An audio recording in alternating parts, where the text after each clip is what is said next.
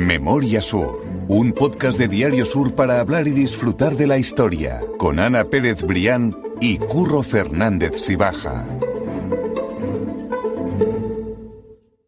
Hola Ana, ¿qué tal? Hola Curro, buenos días. Vamos con el patrocinio de Cajamar una semana más. Eh, lo volvemos a agradecer, que yo creo que siempre está bien decirlo antes de, empezar con cada historia. Y hemos hablado por aquí, por este podcast, sobre el cierre de Café Central. Nos daba mucha pena por lo que significaba para Málaga. Y hoy vamos a volver a un año que era muy importante y por el que hemos pasado muchas veces, que es precisamente 1891, que es el año en el que se inaugura la calle Larios. Y la calle Larios cambia, por supuesto, todo, todo el imaginario malagueño que teníamos hasta entonces. Sí, fue una revolución, Curro. Fue, hemos hablado muchas veces, fue una revolución en primer lugar urbana, en segundo lugar sanitaria, porque se abría la vía y se rompía con todo ese entramado de callejuela insalubre, y fue una revolución comercial, que es de la que vamos a hablar hoy. ¿no? Anteriormente, bueno, pues los grandes negocios de Málaga estaban en la Plaza de la Constitución, en la Plaza de Cuatro Calles, que de las Cuatro Calles, que era el epicentro de de la vida de Málaga en todos los órdenes. Y bueno, y con la apertura de la calle Lario ese día de agosto de 1891, se da un vuelco absoluto a, todo el mapa comercial de, y de las tradiciones de Málaga, ¿no? Porque además sí que había, también lo hemos comentado en alguna ocasión en este podcast, una especie de competencia o de pique, ¿no? Con los marqueses de Lario, bueno, pues que intentaron convencer a los grandes comerciantes de la Plaza de la Constitución para que se mudaran a la calle Larios y que con, ese, con ese cambio pues, contribuyeran al esplendor de la calle. ¿no? A pesar de que hoy se puede considerar que la Plaza de la Constitución, efectivamente, y la calle Larios están pegadas y apenas hay diferencia de tránsito entre una y otra, pues en aquella época había una diferencia de peso entre levantar la persiana en un lugar y levantarla en otro, ¿no? Entonces, bueno, pues había una competencia diría que sana, pero en algunas ocasiones no lo fue tanto y precisamente de eso vamos a hablar hoy porque hoy vamos a hacer al hilo del cierre del Café Central, bueno, pues que supuso una enorme pena en primer lugar para, el dueño, para Rafael Prado y para la ciudad, para nosotros por supuesto, pues con esa excusa vamos a hacer un paseo por los míticos comercios de Calle Lario y de la Plaza de Constitución.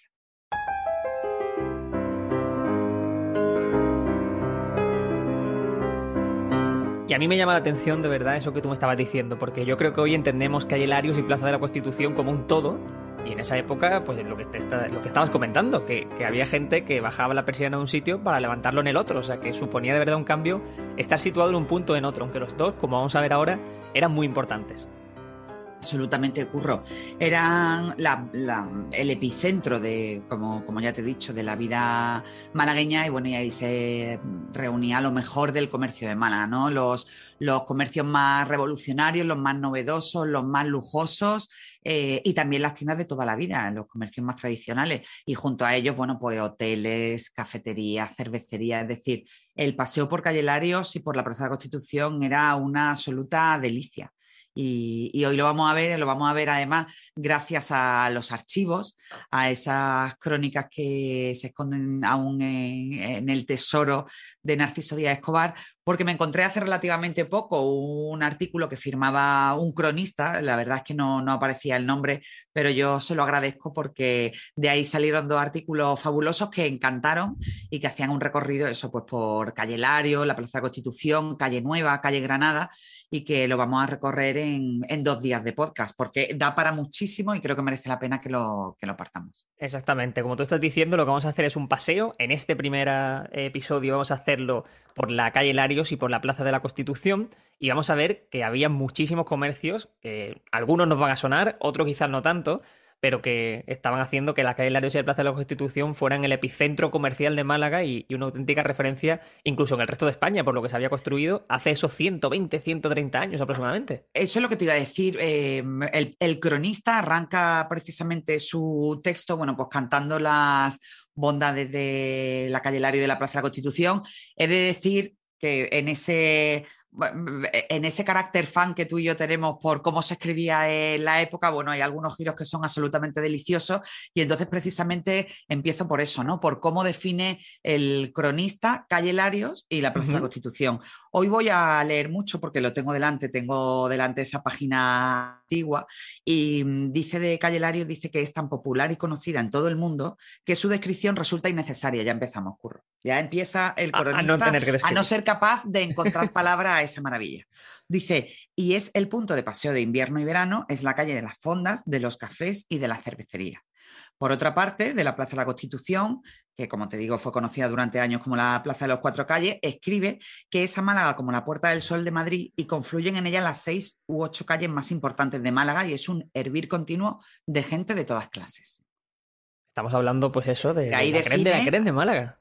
Sí, en aquellos años, sí, sí, sí. Hombre, vamos a ver, eh, siempre hemos hablado que mm, siglo XIX y arranque del siglo XX, sobre todo mitad del siglo XIX y principios del siglo XX, había muchísima diferencia en, la escala social, ¿no? Es decir, eh, mm, no era un secreto que había comercios pues, que estaban reservados a la burguesía comercial, a la aristocracia, a, la creme de la creme industrial y comercial de Málaga. Y había otros comercios pues, que estaban eh, más frecuentados por, por otras clases más populares y humildes. Pero desde el principio sí que es cierto que la calle Lario y la Plaza de la Constitución pues, se convirtieron en un punto de encuentro de todo tipo de gente, ¿no? tanto de los visitantes como de, de clases de una y otra de una y otra parte, también teniendo en cuenta bueno, pues que esa vida eh, comercial y social en, los barrios, pues se limitaba al comercio de toda la vida y estaba pues francamente limitada. Vamos a entender esto que está explicando mejor cuando empecemos este paseo, que vamos a hacerlo ya, y vamos a hacerlo pensando en la Málaga actual, eh, de, espaldas a la estatua del Marqués de Lario. Vamos a empezar por esa calle Larios, y el primer comercio que encontramos es el Café Imperial, que el, cronista eh, cierra con una frase que a mí me ha parecido preciosa, pero que por supuesto te voy a dejar leer a ti, Ana. Pues mira, el café imperial en realidad estaba al otro lado de la calle Larios, estaba en la esquina de Larios con la Plaza de la Constitución. Mm. Bueno, hoy por hacer una comparación en visual con la calle Larios, es el local que ocupa una conocida franquicia de ropa interior. Bueno, es que hoy en día calle Larios en realidad es una pasarela de franquicia y de firmas nacionales e internacionales. Pues se ha perdido el sabor, curro se ha perdido ese sabor. Bueno, hemos ganado en otras cosas, pero a mí como me gustan tanto estos paseos históricos y sentimentales, no puedo eh, evitar sentir cierta pena por, por, eso, ¿no? Entonces, bueno, el café eh, imperial, pues comienza la crónica eh, diciendo que está en calle Larios, esquina, esquina con la Plaza de la Constitución, y ahora arranca ya la crónica con toda su artillería, es como si dirijamos en la calle Alcalá, esquina a la Puerta del Sol. Si decimos que su situación es la mejor de Málaga, diremos una gran verdad. Y si agregamos que por sus dimensiones, distribución y altura de techos no hay local semejante, tampoco mentimos. Es decir, e, en realidad estaba ubicado en el mejor lugar, porque como hemos dicho, los marqueses de Lario sí que tenían esa especie de competencia con la Plaza de la Constitución y el Café Imperial en realidad tenía lo mejor de, los dos lugares, ¿no? porque estaba justo en la esquina. El cronista se refiere también a su dueño. tenemos muchísimos nombres de, dueños de grandes comerciantes en esta crónica. En concreto, el dueño del Café Imperial era don José Fernández Martín, que dice no perdona medio para que los géneros que en él se sirven sean inmejorables. Y concluye la crónica que no es extraño que se halle siempre concurridísimo y que haya gente en Málaga que le es tan necesario como respirar la, cafita, la tacita de café el imperial. esa frase casi, casi, un pareado. Exactamente, aparte, esa frase es que me ha encantado, ¿no? para ver la, importancia del café. Me imagino, con me imagino la, tacita, sí, absolutamente. Hombre, tú ten en cuenta que los cafés de la época ya hicimos un podcast eh, exclusivo de, de, los cafés, ¿no? Bueno, pues los cafés eran el punto de encuentro, el lugar donde ver y donde dejarse ver. Y bueno, eran conocidísimas pues las tertulias literarias, económicas, comerciales e incluso políticas de, la época. Entonces, es decir, la experiencia del café, de esa tacita, pues trascendía con mucho al valor que le damos hoy, ¿no? Totalmente. Hoy, entras en un sitio, te tomas un café y te vas, y en aquella época, bueno, pues te servía de punto de encuentro pues para, para la tertulia, para echar el rato con otro semejante a ti y, bueno, en los cafés pues ocurrían cosas realmente importantes, ¿no? Hasta asesinatos que hemos hablado que hemos contado, asesinatos en café, en concreto en el Círculo Mercantil, en Calle Larios, sí, sí. aquella reyerta que hubo entre, entre concejales de Málaga y el director de un conocido periódico de la época.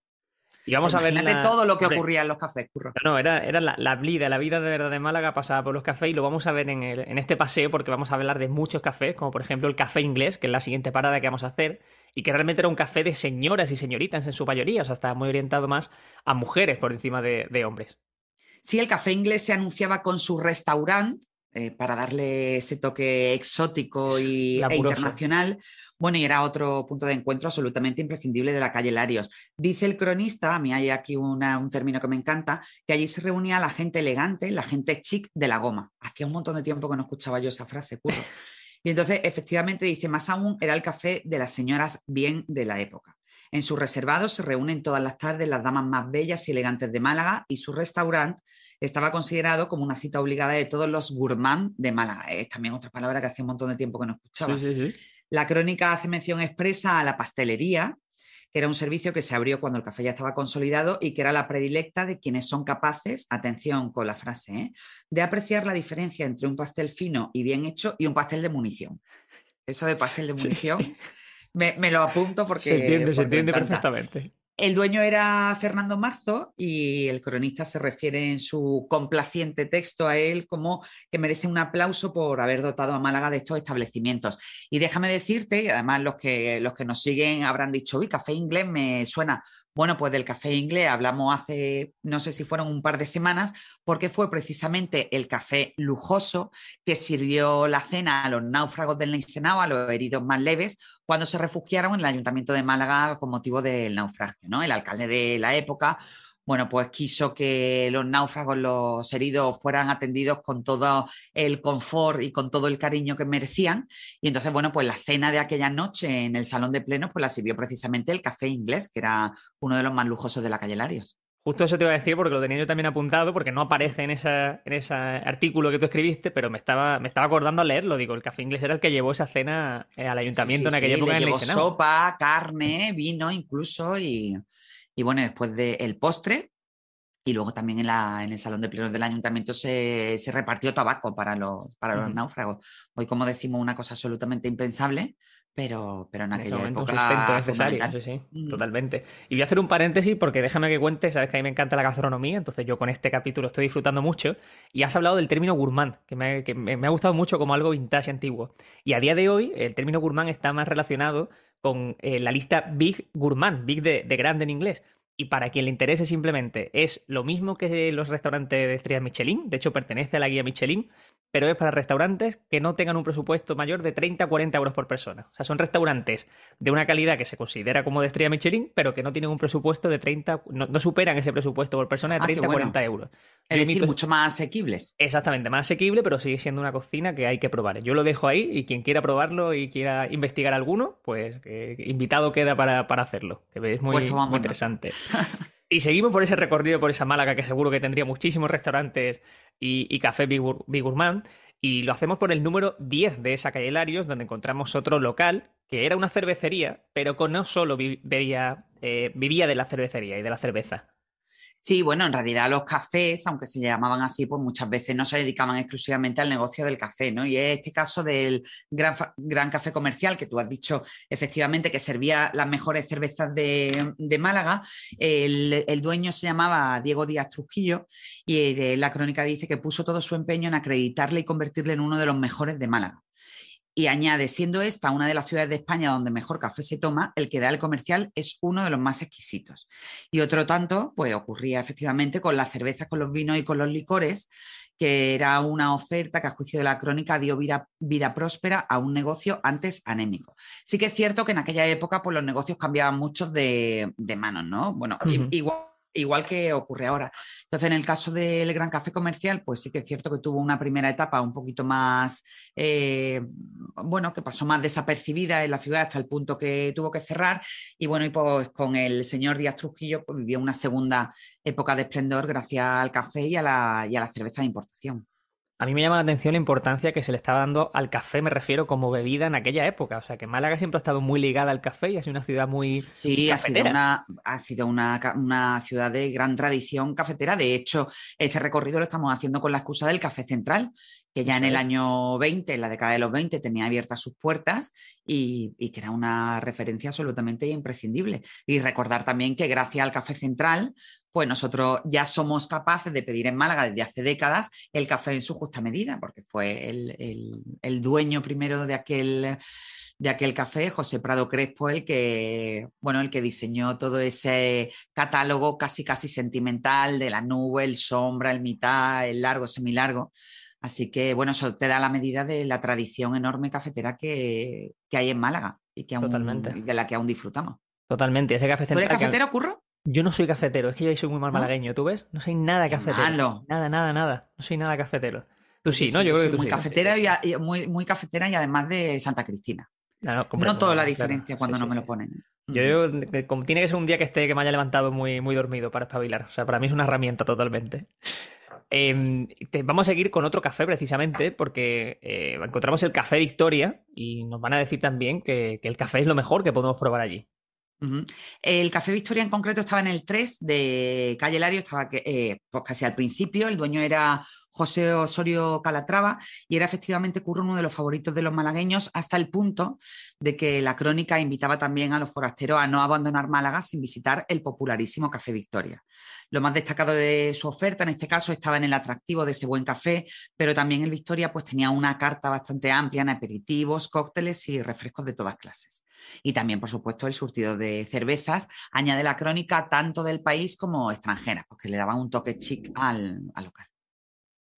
Y quizá la gente esté pensando que solamente hablamos de cafés, pero no, no, calma, que Málaga también ya miraba en esa época el turismo y vamos a encontrar esos primeros dos hoteles, que no eran hoteles de gran lujo como eh, criticaba de alguna manera el, cronista, pero hablamos de dos hoteles como eran el Nice y el Victoria, que demostraban que Málaga, como decimos, empezaba a mirar al turismo y a que la gente que venía de fuera tuviese un lugar para quedarse aquí durante un tiempo.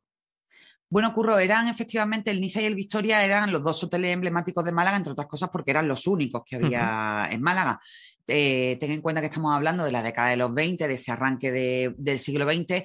En realidad, bueno, el turismo como tal no se le puede eh, llamar así. Quizás los visitantes de aquella época en la ciudad estaban más relacionados con los, negocios, ¿no? Con el intercambio comercial, con el intercambio industrial. Eh, hemos dicho muchas veces en este podcast pues, que Málaga, por su condición de ciudad portuaria, por el esplendor enorme que había vivido en el siglo XIX, pues era una ciudad de intercambio pues que lógicamente recibía a muchos forasteros que venían a hacer negocios, ¿no? Lógicamente también a turistas, pero no se puede hablar aún en aquella época de, bueno, de una industria como, como tal que fuera capaz de, tirar de la economía. En ese contexto, ya un poco de efervescencia, pero no mm, en absoluto como hoy lo conocemos, eh, los hoteles Niza y Victoria pues, eran los únicos mm, representantes de, esa infraestructura hotelera.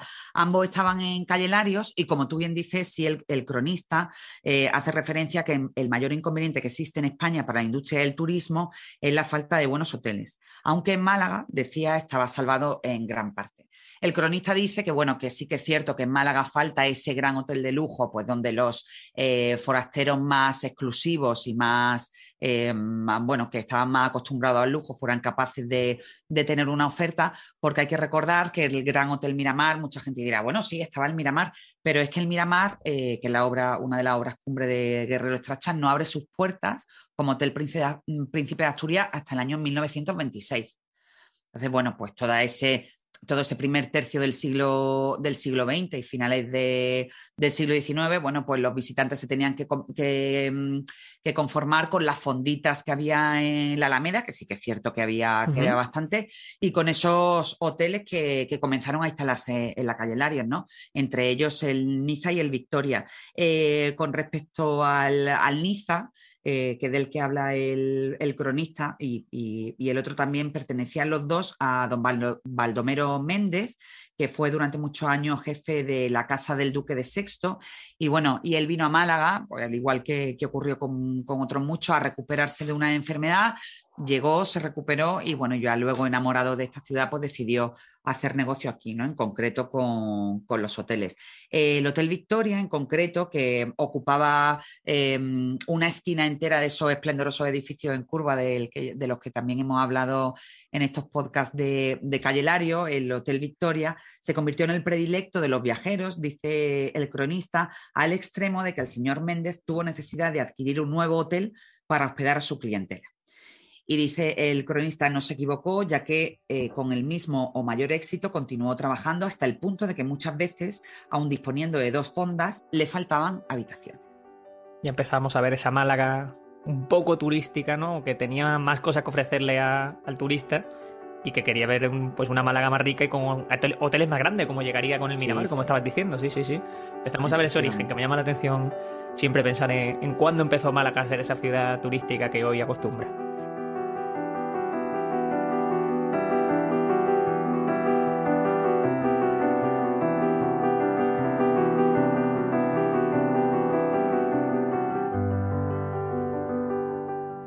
Vamos a meter ya de llenos en la Plaza de la Constitución, que como decimos era el epicentro neurálgico hasta la llegada de Calle Lario, donde empezó esa rivalidad entre esas dos zonas. Y la operaba ya por allí el Café Central, como hemos dicho, casi la excusa para empezar a hablar de todos estos negocios. Y aunque sorprenda, lo primero que vamos a encontrar cuando, cuando entremos o la primera parada que vamos a hacer no es en un café, y es de hecho en una fábrica, que quizás con la mentalidad de hoy nos parece extrañísimo encontrar una, una fábrica en aquellos alrededores, pero era una fábrica era un auténtico icono en la ciudad por aquel entonces. Sí, era mm, una fábrica pequeñita, pero era absolutamente una referencia, ¿no? Yo creo, según el recorrido que estamos haciendo, Curro, me da la sensación de que Calle Larios quizás era el epicentro pues, de esos comercios un poco más vanguardistas, eh, respetando la tradición, pero eran los comercios nuevos, ¿no? Pues las cafeterías nuevas, los hoteles, la todo, todo lo que representaba una novedad y sí que es cierto que en la Plaza de la Constitución encontramos, según esta crónica, los comercios más tradicionales, ¿no? Como tú bien dices, la primera parada la vamos a hacer en el pasaje Álvarez, que también hemos hablado de, él en, un podcast cuando, cuando recordábamos toda la historia del café de Chinitas, porque allí pues había uno de los comercios más emblemáticos. De hecho, en los comentarios al artículo que hace este recorrido, muchos aún recordaban haber ido al Niágara. Eh, el Niágara estaba en el pasaje Álvarez 75 y 79, ocupaba dos números y era una importantísima fábrica eh, modesta pero importante de gaseosas y aguas carbónicas de, de Málaga. Eh, este comercio, esta fábrica fue fundada por los señores López y Mendoza y contaba, dice la crónica, con los más modernos aparatos para la producción de esas aguas, en las que se empleaba el ácido carbónico líquido. Y dice, añade la crónica, su éxito fue tal que cada año expendía alrededor de 100.000 botellas. Imagínate esa cantidad, curro, para una fábrica que estaba en el pasaje de Álvarez, que el pasaje de Álvarez era lo que, tal y como lo conocemos hoy. E igualmente celebrados eran, añade el cronista, sus refrescos de agua helada que se sirve al grifo que estaban fabricados con jarabes de primera clase y esencias naturales y al público y que el público los prefiere todos, todos, no había excepciones, por su sabor exquisito y su incomparable, esto me encanta, baratura. La baratura, me ha gustado muchísimo esa palabra. La incomparable baratura me encanta. La baratura y sí que es cierto que mucha gente recuerda esa, esas aguas heladas, ¿no? A las que pues a veces pues, se le echaba esencia de, sabores, esencias naturales, y, que yo supongo que sería la, cosa más cercana a los refrescos tal y como lo entendemos hoy, casi casi los granizados, ¿no?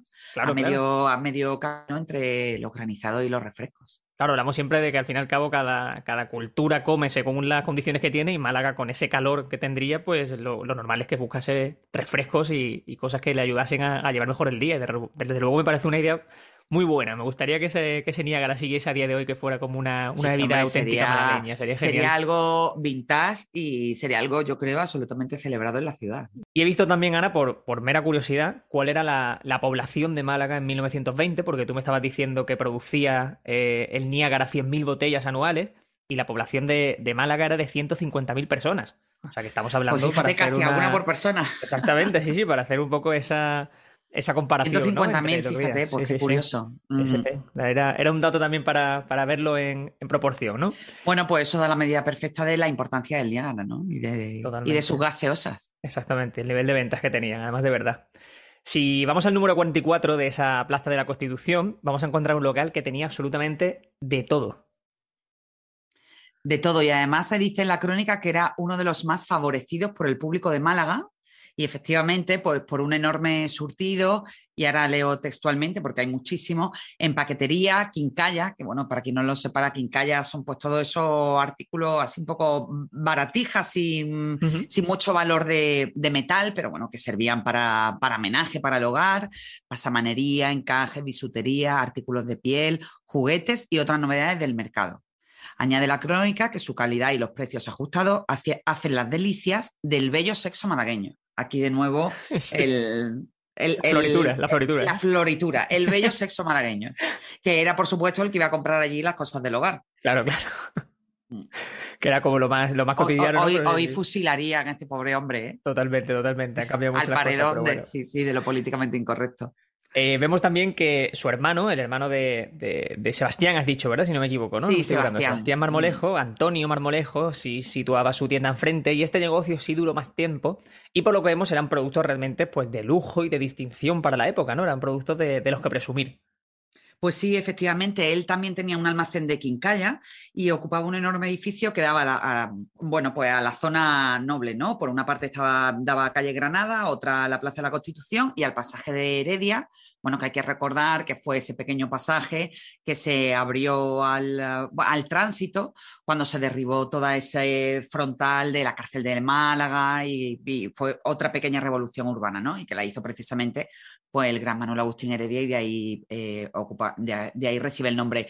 Em, yo creo que el, el, almacén de Antonio Marmolejo coincidiría exactamente con lo que nosotros recordamos, yo no sé, porque tú eres muy joven, si llegaste a conocer Espejo Hermanos que ocupaba exactamente lo que hoy es la tienda de Stradivarius y que, bueno, durante muchísimos años, pues Espejo Hermano fue, eh, bueno, el primor de la época, ¿no? Entonces, bueno, pues vendía eh, cosas de perfumería, cosmética y la verdad es que era una tienda fabulosa. Y yo creo que bueno, pues que coincidía exactamente con las dimensiones de, la tienda de Antonio Marmolejo. Eh, eso, esa tienda tenía un enorme surtido de corbatas, pañuelos, abanicos, antucas, que lo he buscado porque no me sonaba para nada esa palabra, lo he buscado en, la RAI, eran parasoles, una especie de, parasoles para, para las señoras, bolsillos, carteras y demás artículos de piel, perfumería también y bisutería. Y añade la crónica que todo cuanto la fantasía y el lujo ha creado tiene brillante representación en el establecimiento. Eso es producto de, distinción, ¿no? De sacar pecho y de que te vieran con esos, con esos tipos de productos. Sí, sí, sí Hablaba de espejo hermano, yo creo que no lo he vivido, pero sí tengo conocimiento de lo que es y de dónde estaba, pero yo no tengo un recuerdo de, Joder, de cómo era. insultantemente joven. No, ¿eh? tampoco tanto, voy para los 29. Eh, ¿eh? hermanos tampoco es de. Por, eso digo que igual, igual, igual sí lo he visto, pero no, no, tengo recuerdos. No tengo recuerdos. De hecho, hay muchas fotografías de Calle Lario, sobre todo las que cuando Calle Lario todavía estaba abierto al tráfico y hay coches y se toma la fotografía desde la, posición del Marqués de Lario y, se, y se ve hacia el fondo se aprecia perfectamente el cartel de espejo hermano al fondo porque tenía un cartel bastante visible y muy reconocible también. Pues me fijaré, me fijaré a partir de ahora si sabía eso, que estaba allí y lo que era, pero no, no tengo ese recuerdo, como te digo. Vamos a hablar ahora de otro negocio que es la zapatería inglesa y la armería toledana, que aunque parezcan dos distintos negocios, estamos hablando del mismo negocio, que tenía ese nombre, ¿no? De la zapatería inglesa y la armería toledana. Y era un negocio, pues quizás por un género más exclusivo, ¿no? Y que el cronista habla como que era único en España. Sí, absolutamente. Eh, estos dos negocios ocupaban el antiguo local del Café de España, que bueno, por seguirnos ubicando en la plaza, está eh, justo enfrente del Café Central, es decir, en la otra de la plaza, en el otro peto, y era un negocio que, había abierto sus puertas en el año 1909 de manos de don José Redding. Y bueno, y allí empieza ya la crónica que están instaladas con tanto lujo como, como gusto, las dos ofertas. El texto, bueno, pues se deshace en elogio hacia el surtido del establecimiento, porque además eh, decía algo bastante exclusivo para la época, porque en la zapatería existían géneros ingleses y americanos de las mejores marcas, aunque, ojo, ninguno podía competir con los producidos en los propios talleres de la casa, que hacen honor a la antigua fábrica del calzado en Málaga. El hecho es que esta fábrica de calzado malagueño contaba con 33 operarios que estaban dedicados en exclusiva a hacer trabajos a medida. Y eso era como la joya de la corona de, la zapatería inglesa. También, añade la crónica, tenía un enorme éxito la otra parte del negocio, con tanta o más importancia a las que a la sección dedicada a cuchillería, armería, artículos de viaje. Todo esto fundado por el señor Redding, antes en Calle Compañía, que era el lugar donde estaba su negocio, y añade que con respecto a los artículos de sport, eh, puede afirmarse que es una de las casas mejor provistas de España bueno. para terminar de poner la guinda al pastel de esta crónica gloriosa sobre la zapatería inglesa y la, armería toledana, dice que los géneros que pudieran encontrarse en las casas más importantes y mejor surtidas de Madrid y Barcelona se hallan en la de Reading y algunos le son exclusivos, es decir, era un puesto absolutamente de referencia. Si quería lujo, si quería exclusividad, si quería, ahora como dicen los eh, los nuevos cuños eh, handmade, el hecho a mano, tenías que pasarte por, por esa parte de la Plaza de la Constitución. Qué bueno. Oye, estabas diciendo tú, porque lo has leído, el tema de la casa, ¿no? De las casas de Madrid. No sé si eso es malagueño, si eso es un, vocablo quizás más antiguo, pero en mi casa, a, los talleres se sigue diciendo las casas, o los talleres me refiero a los ventas de coche, casa Mercedes, casa no sé cuánto, se, sigue diciendo. Me llama mucha atención porque no sé si es malagueño o si es algo como más, más antiguo. Bueno, yo creo que es algo tradicional, pero en Málaga sí que es cierto que se dice mucho y a mí particularmente me, encanta el término. Sí, sí, me gusta. Da una sensación más de más de familiar, de tradición, de, cosas bien hechas. Sí, sí, sí, es muy curioso, muy curioso. Vamos a ir cerrando ya este paseo, nos vamos a detener en la Estrella Oriental, que es una suerte de mercería que ocupaba nada más y nada menos que dos números en la Plaza de la Constitución, o sea que debía tener un tamaño importante también. Efectivamente, curro el 2 y el 4 de la Plaza de la Constitución y ahí se podían encontrar las últimas novedades en encajes, pasamanerías, botones, cintas, hilos, lanas y sedas, de todas clases que se combinaban además en sus escaparates con objetos de perfumería y de la bisutería más exquisita. Añade la crónica que también dispensaban la cepillería de mejor resultado, me encanta esta palabra, hules, telas impermeables, cristal, juguetes, porcelanas y artículos de bazar. Artículos de bazar entiendo que serían de bazar, no como los entendemos hoy, esos artículos de, bazar. Pero bueno, me da la sensación de que en esa tienda podía encontrar de todo y en función de ese surtido, pues entiendo que estaría muy frecuentada por el bello sexo malagueño, ya que estamos hablando en términos de, los años 20, pues el bello sexo malagueño encontraría allí su, su particular paraíso. Era su público objetivo, totalmente, así es. Y ya el último al que vamos a entrar hoy, porque como decimos, la semana que viene vamos a dar un paseo por otras zonas de Málaga hablando de esos otros comercios icónicos, va a ser la catalana, que era un, local que ya era clásico en aquella época porque llevaba abierto desde 1865, nada más y nada menos, y estamos situando estas historias en torno a esos primeros 20 años de siglo XX. Y es un local en el que yo hubiese sido muy feliz porque hablaba de productos de escritorio y a mí todo lo que es papelería y, todo eso es que me puedo, me, embobo, me embobo, sí, sí. Yo me vuelvo loca, yo me meto en ese tipo de tiendas y es que se me va. Y muchas veces además, mm, digo, me llevo una bolsa a lo mejor con un montón de cosas y algunas no las, no las utilizo. Sí, pero, pero libretas, ¿verdad? De cogerlas. Siempre me ha encantado coleccionarlas, siempre igual, me Igual, igual. Eh, pues la catalana, que hubiera sido nuestro paraíso, curro, estaba justo a continuación de la Estrella Oriental, era propiedad de José Ferrer Escobar y bueno, pues como tú dices, era una referencia en objetos de escritorio y con ellos también se vendían postales o papeles para vestir a habitaciones que le daban un plus, eh, un plus de, exotismo y de lujo al negocio.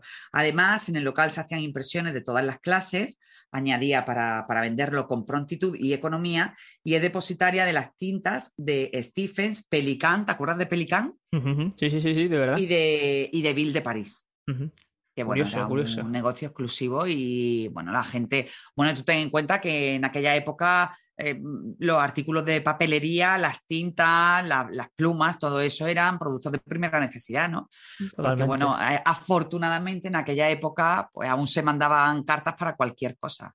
Cartas, postales de agradecimiento, bueno, es decir, la escritura y todo lo que la rodeaba era, era como nuestros móviles hoy, ¿no? Por desgracia eso se ha perdido. Totalmente. Hoy ya miramos a esa Málaga quizás con, cierta nostalgia, ¿no? Porque cada vez hay menos negocios que sintamos como propios. Eh, hablamos de esos objetos de escritorio. A mí me sigue gustando mucho pasear por, por Mapa y compañía, tanto por el aspecto que tiene la tienda en sí como por los productos que tiene. Y lo que te digo, que miramos quizás con un poco de pena esa, a esa mala con un poco de, añoranza, pero, pero bueno, todavía hay que valorar yo no los soy, que tenemos. Yo no soy de estas que piensan que cualquier tiempo pasado fue mejor, pero sí que es cierto que, bueno, pues cuando te metes en los archivos históricos de la época y ves algunas fotografías eh, bueno, pues hacer un repaso por los negocios, por, por, las costumbres incluso, pues, pues sí que se contempla con cierta añoranza, porque además yo creo que todos, quien más, quien menos en sus casas, pues ha tenido ese, ¿no? ese, testimonio oral de los abuelos, de tus padres, de, ay, pues en mi casa en aquella época, y entonces, bueno, pues te permite conectar pues, con una, bueno, con un tiempo que ya no existe bueno, y ahora tenemos otro que también tiene sus cosas buenas. Totalmente, totalmente pero sí que algunas, algunos detalles, algunas costumbres, algunas tradiciones sí que se echan de menos. Sí, sí, totalmente. Son sitios al fin y al cabo que nos definen también como cultura y nos hacían diferentes a otras ciudades que ahora quizás somos más homogéneos. Sí, lo, que hemos, lo, que hemos, dicho muchas veces, todo esto al final nos ha construido como, como sociedad malagueña. Exactamente, totalmente así es. Pues la semana que viene vamos a seguir ampliando este paseo por otras calles de Málaga y otras zonas, que seguro que vamos a encontrar sitios que, mucha gente recuerda o que le han contado a sus padres o abuelos y nos gustará mucho que lo dejen en los comentarios, que nos lo comenten en redes sociales para, para saber si, si le gusta este tipo de paseos que estamos haciendo por esa Málaga de aquellos años. Seguro que sí, Curro. Pues la semana que viene seguimos con Calle Nueva en concreto y Calle Granada y otros, y otros negocios más que estaban repartidos por ahí que eran, bueno, que eran absolutamente emblemáticos para la pues ciudad. Será un buen paseo. Muchas gracias, Ana. A ti siempre, Curro. Memoria Sur es un podcast de Diario Sur. Escucha un nuevo episodio cada semana en iVoox, Spotify, Apple Podcasts y consulta las referencias de este episodio en diariosur.es.